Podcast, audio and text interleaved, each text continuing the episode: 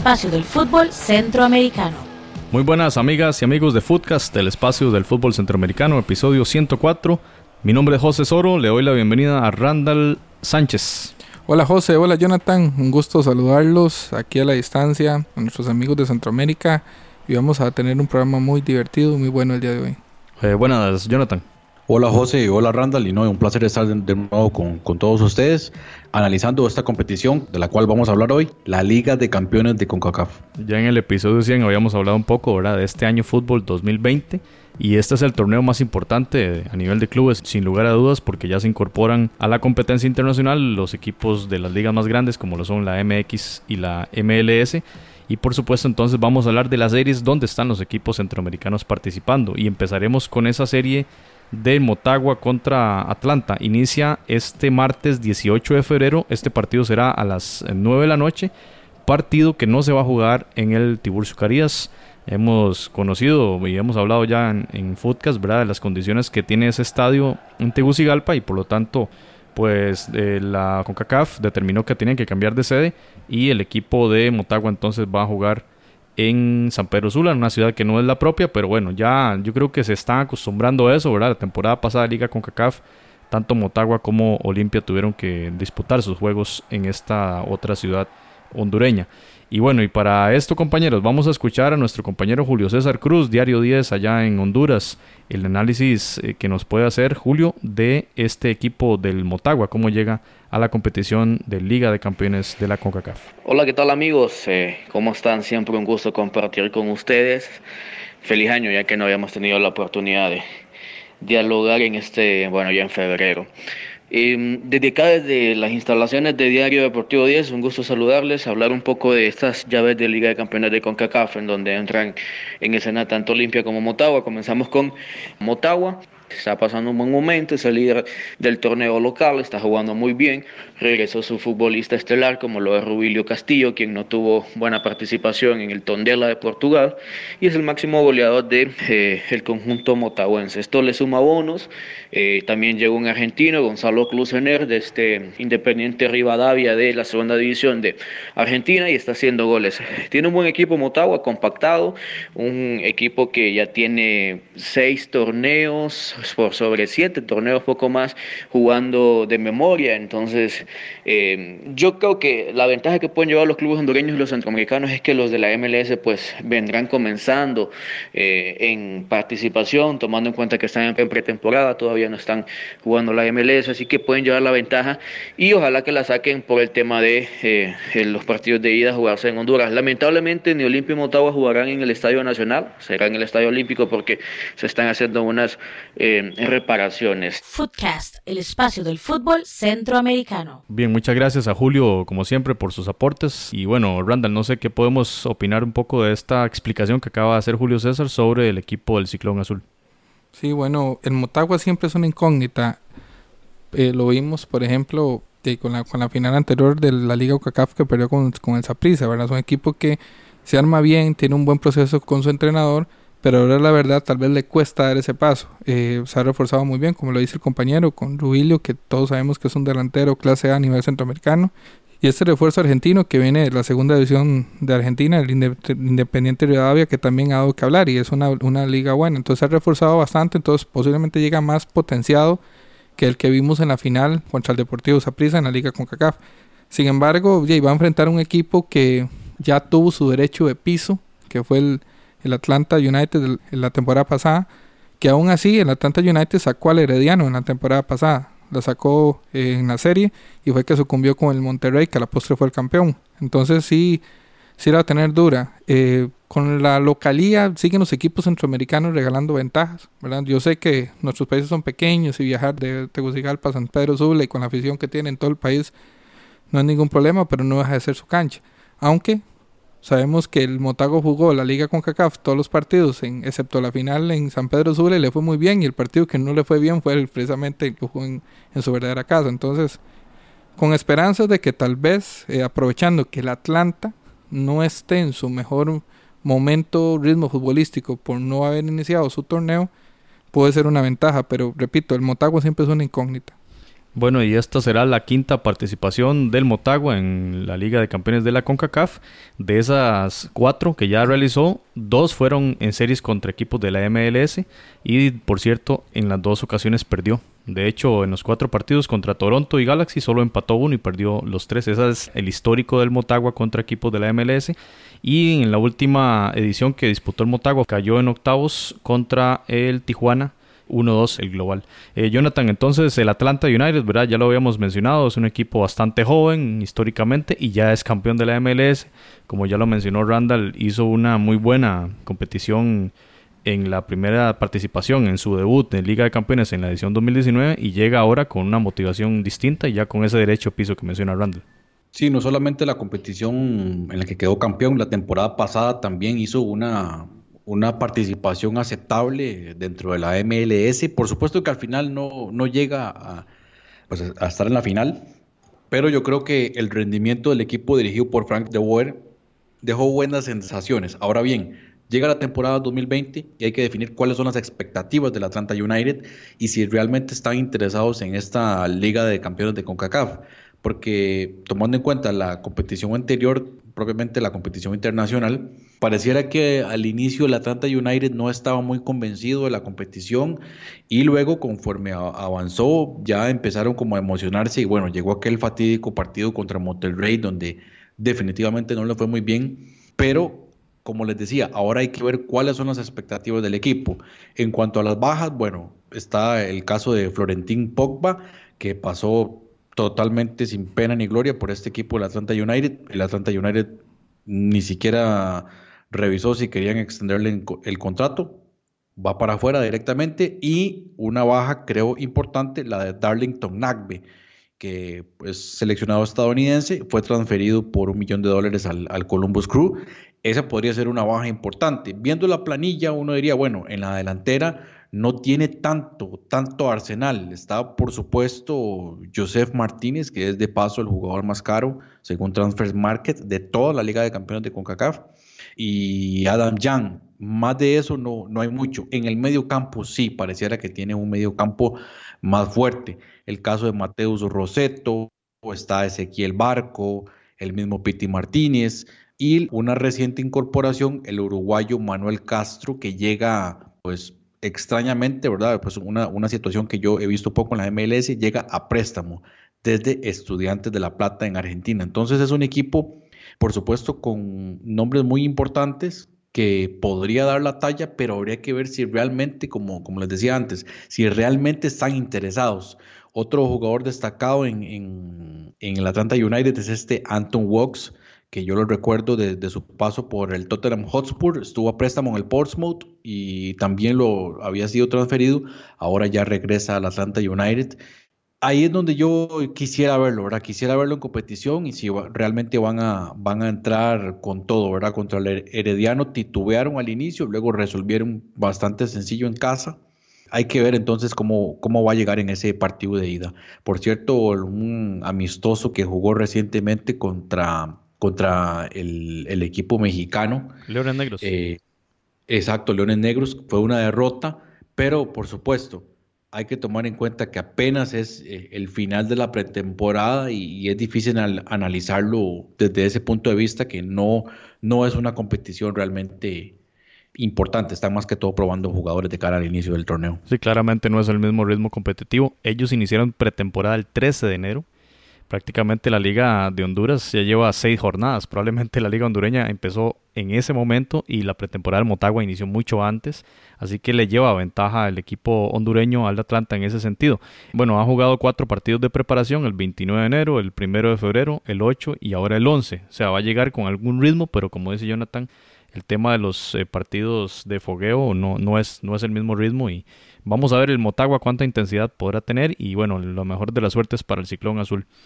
Compañeros, pasamos a la otra serie, Alianza Fútbol Club contra Tigres. Y cuando hablábamos del sorteo, sin duda que nuestro amigo Pablo Rodrigo González, bueno, estaba bastante triste porque el sorteo no les favoreció. Les toca uno de los equipos más importantes del continente americano, como veíamos esta semana en Twitter, en una de las publicaciones de Goal, esta página especializada en el fútbol que hablaba de los mejores presupuestos, los más altos presupuestos de clubes americanos. Estaba el Tigres ahí en ese top 10 y ese será el rival de la alianza, que es una alianza que viene no tan bien en la Liga Salvadoreña. Pero vamos a conocer mucho más de la alianza por Pablo Rodrigo González, a quien saludamos y le damos la bienvenida nuevamente a Footcast para que nos dé su análisis sobre el Club Albo. ¿Qué tal amigos de Footcast? Un gusto estar nuevamente con ustedes ya en recta final de preparación. Nosotros estamos listos para esa participación de Alianza por segundo año consecutivo en la CONCACAF Champions League. El cuadro Albo, que ha tenido un inicio un poco irregular del torneo, ha dejado ciertas dudas en cuanto a los resultados. Sin embargo, pues está pensando no solamente en el próximo partido del fin de semana contra el líder del campeonato, sino también con esa visita por segundo año consecutivo de un equipo de Monterrey, México. Ya decíamos que Alianza pues eh, no ha logrado esa regularidad que nos ha tenido acostumbrados en los últimos años. Ha logrado 8 puntos de 18 posibles y por el momento se ubica en el cuarto lugar con apenas dos victorias en seis juegos, dos empates y dos derrotas. Ha recibido muchos goles. No le hemos visto en este inicio de campeonato esa solidez defensiva que nos ha tenido acostumbrados. Ha tenido varios jugadores lesionados. Sin embargo, el fin de semana pasado con esa victoria ante el subcampeón en una reedición de la última final del campeonato salvadoreño, donde los salvos ganaron 2 por 0 a Club Deportivo FAS. El equipo se vio mejor, sin nada menos que los dos centrales, Henry Romero e Iván Mancilla, que están prácticamente fuera de competencia por sendas lesiones. Iván Mancilla definitivamente por una rotura fibrilar se va a perder esta serie contra Tigres, una baja sensible, porque no solamente pues sabemos de la calidad del flaco Mancilla en la defensa y Henry Romero pues está apurando su, su lesión para intentar llegar y ser de la partida. Sin embargo, pues los dos jugadores centrales que han sustituido a estos, a estos dos zagueros, Mario Jacobo, que ustedes lo recordarán, jugó contra el San Carlos y definitivamente hizo un gran partido, hizo un gran partido el sábado pasado también y tiene las condiciones, me parece, necesarias. Tigres, pues son palabras mayores, pero ha mostrado pues suplir de gran manera la ausencia de Iván Mancilla. Y por el otro lado tenemos a Rudy Clavel, que también no ha sido muy habitual en los últimos torneos. Sin embargo, si Henry Romero no, no llega a tiempo el partido, ellos dos serán los llamados a, a ser los defensores centrales, una defensa prácticamente que ha jugado muy pocos minutos. También Rubén Marroquín, el lateral derecho, está lesionado y pues está apurando su recuperación para llegar al partido del próximo miércoles. Marvin Monterrosa, ustedes ya lo conocerán, el llamado a ser el líder en el medio campo de los salvos de la Alianza, tuvo sus primeros minutos en el campeonato luego de cinco partidos de ausencia que tuvo de salir en la final a medio partido por lesión. Físicamente no se ve al 100%, pero tampoco se ve, se ve mal, ¿no? Entonces, esa es una buena noticia para los salvos. Probablemente juegue Marvin Monterrosa el domingo para llegar a tono para el próximo miércoles. Sin embargo, hay que decir que Alianza pues ha tenido a un jugador importante en el medio campo que ha suplido a Marvin. Se trata del mexicano Felipe Ponce, jugador que viene de la primera división del fútbol colombiano, que ha llegado a reforzar. Así que mm, es uno de los jugadores también llamados a figurar, no solamente porque es uno de los refuerzos extranjeros, sino que también por el rodaje que tiene este jugador mexicano, no solo en el fútbol de su país, sino en la primera división del fútbol eh, colombiano. Luego, pues eh, en la parte ofensiva es totalmente nueva, la delantera de los salvos. Ahora llega Osvaldo Blanco, un jugador colombiano que ha estado en la cuarta división del fútbol argentino, pero que se le ve condiciones diferentes a Raúl Peñaranda, es un delantero más aguerrido, que sí tiene un poco más de juego de conjunto. Todos estos jugadores que han llegado a reforzar al equipo, pues el objetivo era que hicieran más competitivo al cuadro aliancista. Todos sabemos que Tigres es pues el favorito para llevarse esta serie, sin embargo, el hecho de que se haya cambiado estos jugadores estas plazas de extranjeros, a pesar de ser campeón, es con el objetivo de potenciar y ser más competitivos. La base de juego, el esquema seguirá siendo eh, el mismo que nos tiene acostumbrados Alianza, con el que jugó la liga, eh, la liga con CACAF. Sin embargo, yo creo que va a priorizar un poco también tener más piernas en el medio campo, jugar con doble contención. Narciso Orellana, obviamente, que es eh, el jugador que pone ese equilibrio en el medio campo, que siempre pone su calidad, que ya la conocemos. Y está el uruguayo Rulo Varela, otro de los refuerzos extranjeros del equipo, es volante por derecha y que está jugando en lugar de Oscar Elías Serén Delgado. Ese me parece que va a ser un poco cómo se va a parar tácticamente el equipo Albo y pues esperemos que el próximo miércoles la gente pues llegue en buena convocatoria. Los precios están entre los 6 a 30 dólares para que la gente pues apoyen al equipo aliancista en el segundo, su segunda participación consecutiva. Esperamos que tenga un desempeño importante, que sea competitivo, porque todos sabemos al final que pues, y lo hemos dicho siempre, que los equipos mexicanos están varios escalones arriba. Un saludo grande, amigos, un placer estar con ustedes y pues en la próxima vamos a estar seguramente analizando lo que fue el partido. Hasta pronto. Footcast, el espacio del fútbol centroamericano. Bueno, como siempre, Pablo, muchísimas gracias por sus eh, aportes para este programa. Y bueno, en general lo que puedo yo, digamos, leer de lo que dice Pablo es que no está del todo positivo el panorama y cómo llega el estado de forma del equipo Albo de cara a un partido o a una serie súper complicada, ¿verdad? Con quizá el primero o segundo rival más enconado de la competición. Eh, vamos a ver cómo le puede ir el equipo Albo. Si recordamos el año pasado contra Rayados, eh, le fue bastante bien. Un partido muy parejo en Cuscatlán, un 0-0 trepidante con un estadio repleto, el Coloso de Montserrat. Veremos cómo va a estar ahora contra Tigres. Suponemos que va a estar también lleno. Ahí Pablo nos daba el precio de las entradas y demás. Pero se ve un panorama cuesta arriba. Randall, no sé qué podemos hablar de este Tigres de México, que bueno, ya es bastante conocido a nivel continental. Sí, el Tigres es un, como todos sabemos, un equipo poderoso en su planilla, digamos el equipo de la década, como lo hemos dicho, lo, lo han referenciado la misma prensa mexicana. Sin embargo, el Tigres tiene una particularidad que hay que tomar en cuenta. Si ustedes revisan el palmarés internacional del Tigres, tiene cero títulos. Es una deuda que el Tigres tiene pendiente. Ha tenido subcampeonatos de la Conca Champions League, ¿verdad? Y un subcampeonato de la Liga Libertadores. Entonces ya su afición ya le está presionando. Y máxime que el anterior, su campeonato lo perdió contra su, su máximo rival, que es el Monterrey, de la misma ciudad. Entonces, eh, esto le puede dar un condimento importante a este club en la seriedad que debe tomar hacia ese torneo, porque es un club que ya, digamos, ya conquistó México, le toca trascender, llegar a un mundial de clubes, etcétera. ¿Qué ventaja le puedo ver a la alianza? Bueno, eh, el Tuca Ferretti se ha caracterizado por subestimar esos torneos internacionales, entonces muy probablemente en el primer partido no, no coloques todo su arsenal. Digamos, la tendencia lo, ha marcado así. No creo que jueguen los Guiñán, no, no creo que jueguen los Valencia, no creo que jueguen los, los Quiñones, etc.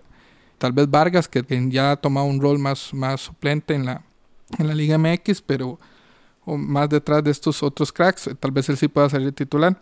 Y no sé si Nahuel Guzmán tal vez pueda, porque eso sí ha sido un poco más constante. Y para mí, uno de los mejores arqueros del continente americano que me extraña que no sea, no sea muy tomado en cuenta en la selección de Argentina, porque realmente es un, un arquerazo. Los que nos gusta la portería, vemos que Nahuel Guzmán es un portero clase A. Entonces, eh, se presume, eh, digamos, si la tendencia histórica del Tigres es muy probablemente que no lance su equipo más poderoso contra la Alianza. Y dependiendo del resultado que saquen, porque lo mismo hicieron en, el torneo pasado y se llevaron un susto con el Saprissa y perdieron 1-0 acá. Entonces, también puede ser que el Tuca tome sus, sus previsiones. Pero sí es un club que hay que tomarlo en cuenta, no por su planilla, sino por su deuda histórica, porque no ha ganado un torneo internacional y eso ya la afición se lo está empezando a cobrar. Y máxime que su gran rival quedó tercer lugar en un Mundial de Clubes. Hay mucho bullying allí en la ciudad de Monterrey, bueno, en todo el fútbol de, de la Liga MX por ese, digamos que cero copas, ¿verdad? Internacionales que tiene el Tigres y bueno, ha sido tres veces subcampeón de la competición, la más reciente el año 2019, donde cayó justamente contra su archirrival el Rayados, que ya mencionó Randall, que fue el, el representante de CONCACAF en el Campeonato Mundial. Y también, bueno, importante ir, destacar que el Tuca también se le critica mucho, ¿verdad? Por ver por debajo del hombro, ¿verdad? Ese tipo de competiciones, poniendo por encima, digamos, número uno, la competición doméstica. Pero quizá ese elemento de la presión, vamos a ver cuánto va a jugar Randall. ¿Usted cree que haga algún cambio? Una persona como el Tuca que tiene cuántos años de estar en el fútbol, ¿cambiará algo por la presión mediática, la presión del club para, para echar a toda su plana mayor? Tal vez en esta instancia no por el irrespeto que puede sentir hacia el rival, que en este caso es la Alianza. Muy probablemente ya cuando avance y se tope los mismos equipos eh, mexicanos, o tal vez uno que otro, la Liga MLS, tal vez sí entre con todo. Le voy a poner un ejemplo, el Tigres ha venido en los últimos años, yo creo que todos los últimos años ha venido a Costa Rica, ya sea contra el Herediano dos veces, contra el Saprissa, contra la Juela también en algún momento, y nunca el Tuca ha puesto su equipo, o sea, nunca hemos visto a Guiñac jugar en Costa Rica, por ejemplo yo creo que es el técnico en este momento a nivel mundial o a nivel americano más que se siente más cómodo en su puesto. O sea, nadie cuestiona que el Tuca deje el Tigres. O sea, ni siquiera la prensa mexicana, a pesar de que tuvo un inicio de torneo muy malo, hay que también reconocer, el, el Tigre está como en séptimo, si no me equivoco. Pero creo que sí va a sentir, tal vez ni siquiera eh, la presión por parte de la gente o el público, también su propio ego internacional. Yo creo que él sí va a querer de alguna otra manera tener ese título. Pero no sé si en esta instancia le va a tirar todo de una vez al... aunque hay una ventaja con los equipos mexicanos. Los equipos mexicanos que están jugando la Liga con Campeones no están jugando la Copa MX. Entonces también eso puede marcar de que también esos jugadores jóvenes que deberían estar jugando esa Copa MX, eh, los utilicen en la Liga Campeón de CONCACAF también. Entonces puede ser también que es otra, otra teoría que puede ser que mande un equipo más alternativo al Cuscatlán. Y a pesar de todo el bullying que le han hecho a este equipo y también a su entrenador, muchos videos de las sesiones de entrenamiento donde él es un hombre bastante fuerte con sus jugadores, es constantemente llamado por la Federación Mexicana cuando hay esos episodios donde no hay entrenador de la selección y lo han llamado un par de veces, si no me equivoco, en esos momentos donde se ocupa un interinazgo, ¿verdad? Y ahí está el Tuca como opción número uno. Pero, pero yo creo que el bullying, el bullying todavía la afición del, del, del Tigres lo soporta porque recuerde que la única final ganada dentro de la Liga Mexicana entre ellos dos la ganó el Tigres. Entonces, de alguna otra manera, la gente del Tigres todavía, pero todavía responde a eso. Pero yo creo que otro fracaso en CONCACAF sí les va a doler. Tienen la ventaja que el Monterrey no compite en este torneo, entonces también eso les puede quitar un poco de presión de que no, va, no van a ver a su rival siendo campeón otra vez. Pero sí, sí creo que de alguna otra manera, tarde o temprano, su directiva se lo va a exigir. Bueno, vamos a ver cómo está esta serie, que se disputará el juego de ida el miércoles 19 de febrero a las 7 de la noche hora de Centroamérica, ese Cuscatlán, imaginamos blanco completo, 30 y resto mil de personas apoyando al Club Albo. Pasamos al otro juego, ese mismo día 19, el Deportivo Saprissa recibirá al Montreal Impact. El equipo de Saprissa regresa a la competición después de, bueno, una atropelladísima serie contra Tigres el año anterior, ¿verdad? Donde, bueno, ganó en casa con gol de Venegas, pero el desastroso juego de vuelta con aquel error de Aubrey David con Aaron Cruz, ¿verdad? Y luego creo que fueron 5-1 el, marcador final, una serie desastrosa para el club morado, ¿verdad? Que daba cuenta de esa abismal diferencia entre los clubes mexicanos y los centroamericanos. Llega el Saprissa como líder de la Liga de Costa Rica, 20 puntos el día que estamos grabando, jugó el Saprissa en Jicaral y le derrotó 0-3 en una cancha que había sido hasta ahora invicta, ¿verdad? Todos los equipos habían caído, el Saprissa viene de empatarle a, Liga Deportiva Alajuelense, no viene digamos en su curva ascendente, pero sí viene como líder, llega como líder de la Liga de Costa Rica y con un pequeño problema en la delantera, a pesar de la contratación de Ariel Rodríguez. Rodríguez. se lesionó David Ramírez, que era el hombre de recambio que habían traído la temporada anterior, que tuvo una buena liga de CONCACAF y fue fundamental en aquella serie contra el Olimpia, está lesionado y prácticamente fuera de competición por muchos meses. Diríamos entonces que los hombres destacados allí para el equipo de Centeno serían Johan Venegas, que fue el goleador de la liga de CONCACAF 2019, así como Manfred Ugalde, que fue también subgoleador de esa competición. De hecho, fue subgoleador estando fuera casi que toda la serie contra el CAI, si no me equivoco, no recuerdo. Una de las series estuvo fuera porque andaba una, en una pasantía en Europa. Y el tercer hombre, digamos que yo daría como figura destacada es Cristian Bolaños. Por toda su experiencia, ha sido, si no me equivoco, fue campeón en aquella serie contra Pumas en 2005. Disputó el Mundial de Clubes de Japón, los mundiales que tiene campeón en Dinamarca. A, cuestas, Cristian Bolaños es un hombre de mucha técnica y un jugador incansable y a pesar de su edad ahí sigue siendo de los mejores jugadores de la Liga de Costa Rica. Sin duda yo lo pondría ahí como uno de los destacados de este equipo morado. Randall, no sé, antes de darle el pase a Jonathan, algún análisis breve sobre el Deportivo Saprissa. ¿Cómo lo ves en esta serie contra el Montreal? Porque uno, bueno, recuerda algunas series donde el Saprissa ha sacado bastante bien los resultados en, la cueva, ¿verdad? Ha utilizado la presión de la cueva para vencer a sus rivales eh, de la MLS.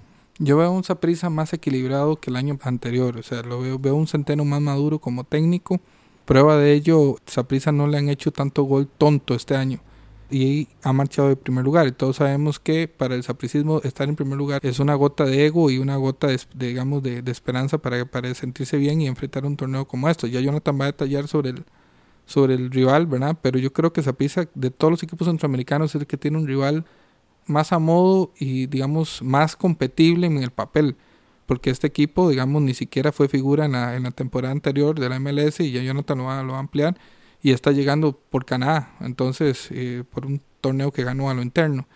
Entonces, yo sí le veo a, a Saprisa eh, posibilidades de competirle a este equipo sin subestimar tampoco al rival, ¿verdad? Y sí, la baja de, de David Ramírez es muy sensible porque era un recambio de lujo, pero sinceramente este año Cristian Bolaños está volando. Y como usted lo dijo, yo sigo creyendo que es mi jugador favorito dentro del Saprissa porque eh, campeón en Dinamarca, jugó Champions League, jugó en el Camp Nou, jugó en UEFA League, jugó en Qatar, jugó en la misma en este mismo equipo. Mucha yo creo que jugó. Mucha experiencia. No, jugó en el otro, en el Whitecats, pero jugó en, también en la MLS. Es, es un jugador que no lo, no lo intimida mm. ningún escenario. Entonces, si él llega enchufado, yo creo que que le va a hacer muy bien a esa prisa. Jonathan, ¿qué podemos hablar de este equipo canadiense que, como dice Randall, clasificó por ser el campeón de ese torneo campeonato canadiense de fútbol del 2019? Sí, y en efecto, coincidiendo con esto, la temporada anterior de Montreal Impact en la MLS creo que la calificaría como decepcionante y tomando en cuenta que venía de una, llamemos estabilidad con Remy Gard, el entrenador francés, y que pues estuvo un par de años con la institución. En agosto de 2019 eh, es despedido, llega Wilmer Cabrera, el colombiano, pero que de nuevo un rendimiento paupérrimo lo hace también eh, ser despedido como técnico y llega ya eh, pues la figura de Thierry, el Titi Henry, que por supuesto que llega como un gran cartel, es una gran estrella del fútbol mundial, de la MLS, bastante, bastante importante eh, una, una leyenda para muchos y estoy seguro que van a ir al estadio Ricardo Saprissa a querer tomarse fotos con él, pero hay que ser claros en cuanto a que su etapa como técnico no ha sido del todo buena, diría que más bien negativa. Eh, un buen paso como asistente con la selección de Bélgica, pero con el Mónaco, bueno, desastroso realmente. Y eso habla pues negativamente de su carrera y, también le va a pesar los con el Montreal Impact. Es un reto importante porque si a, y si a Henry le va mal con el Impact, ¿cuál equipo europeo estaría interesado en, contratarlo? Lo cual yo creo que también le da eh, algo de presión. Claro. Y en, cuanto a las figuras, bueno, primero hablar tal vez de los que se fueron, entre ellos Bacari otro de los que pasó por la MLS ya nada, nada rescatable hay que ver ya su edad. El 14 de febrero cumple 37 años, entonces de alguna manera ya su paso no, no iba a ser tan popular. Y la baja más importante es la del central Zacaria Diallo, que se fue al equipo de Lens en la Ligue 2 de, Francia. La baja, las bajas más importantes que, que, podríamos destacar y que por supuesto ya no van a estar en esta temporada de la MLS. Ah, bueno, se me olvidaba de lo, de lo más importante, lo tenía aquí anotado, la baja de Ignacio Piatti, que tenía ya cinco temporadas y media de estar jugando con el Montreal Impact. Eh, lo recordamos en una serie contra Liga Deportiva La Juelense, un, gran jugador y por supuesto que un paso muy bueno por el Impact, una, una estrella que va a quedar ahí en, como leyenda del club fue transferido al San Lorenzo de Almagro en Argentina. Y en la misma negociación del Impact con San Lorenzo, en esto que llaman ahora una, un acuerdo comercial entre los dos clubes, llega entonces la transferencia gratuita de mediocampista de 22 años, Emanuel Maciel. Todavía hay que ver cómo, cómo le va a ir. Después de eso, repasando los nombres que podrían sobresalir en este equipo del, del Montreal Impact, están Rommel Kioto, Maximiliano Urruti de Argentina, eh, Jorge Corrales, el cubano, que ya pues entrado en edad, otro jugador importante y este es uno de los de las figuras que ellos en algún momento podrían hacer caja es el finlandés Lassi Lapalien, 21 años y que perfectamente podría tener alguna carrera en Europa. Otro de las figuras recién llegadas al Montreal Impact, el jugador Steven Saba, que lo recordarán con Haití, jugador de 26 años. Copa Oro. Eh, Copa Oro, exactamente. Me parece un jugador bastante bueno, que es una excelente incorporación y que ahora va a tener que demostrar sus capacidades en, la MLS.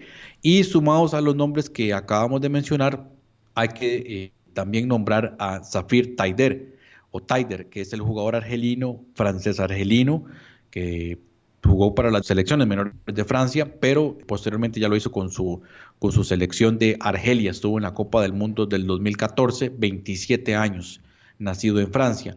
Esas creo yo que son las, las figuras más importantes, sumado tal vez al, veterano portero Ivan Bush, pero eso es lo que tiene el, Montreal Impact, sumado ya al veterano Boyan Kirkish, pues que ¿qué podemos decir? Veterano, 29 años, pero bueno, si usted repasa la, carrera de, de Boyan Kirkish en reversa, sería espectacular. Nada más los nombres. Montreal Impact, a la vez, Mainz, Stoke City, Ajax, Barcelona, Milan, Roma y Barcelona. Si la vemos al revés, sería, una gran carrera de película. pero definitivamente ya es un jugador que viene a menos, aunque será a tomar en cuenta. Y similar a lo que hablábamos eh, anteriormente de, del Atlanta United. ¿Qué tan en serio va a tomar el, el, Impact esta temporada? Porque realmente lo que les interesa es hacer una, una buena competición en la MLS. No creo que ellos vayan a tirar toda la carne al, asador en la Liga de Campeones de CONCACAF.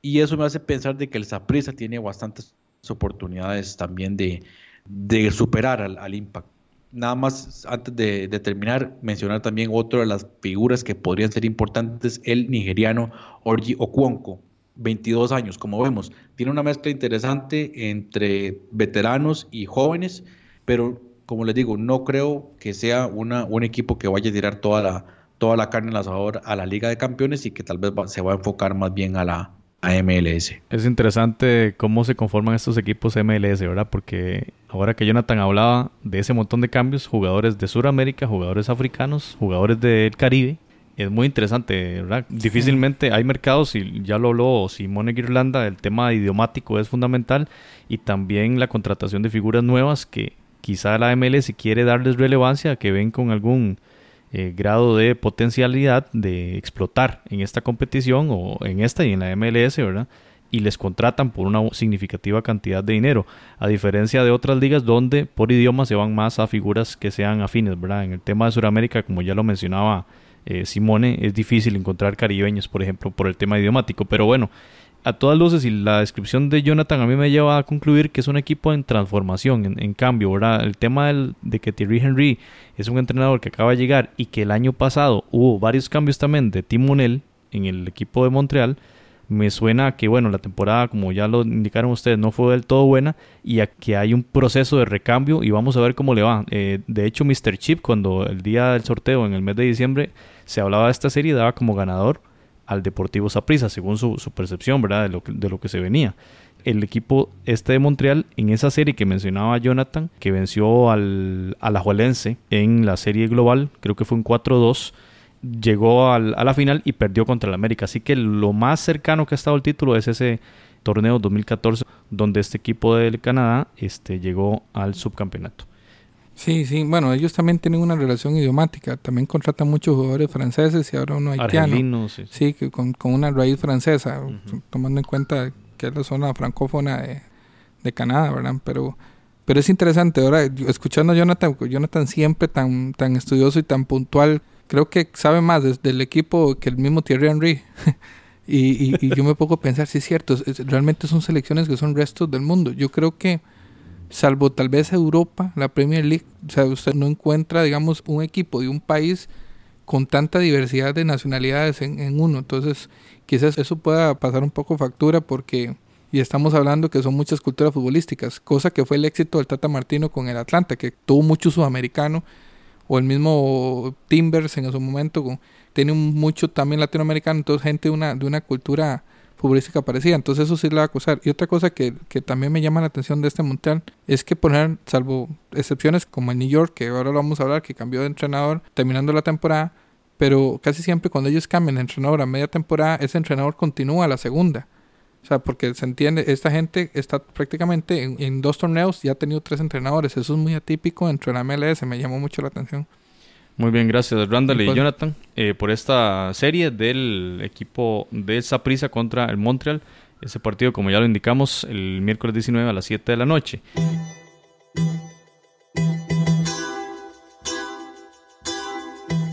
Usted puede escuchar otros episodios en foodcast.org.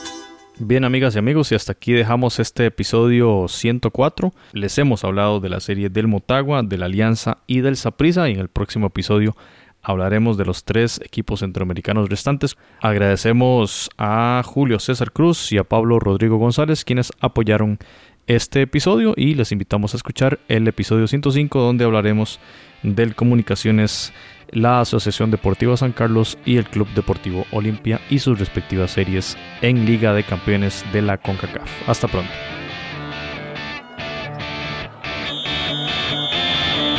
Footcast, el espacio del fútbol centroamericano.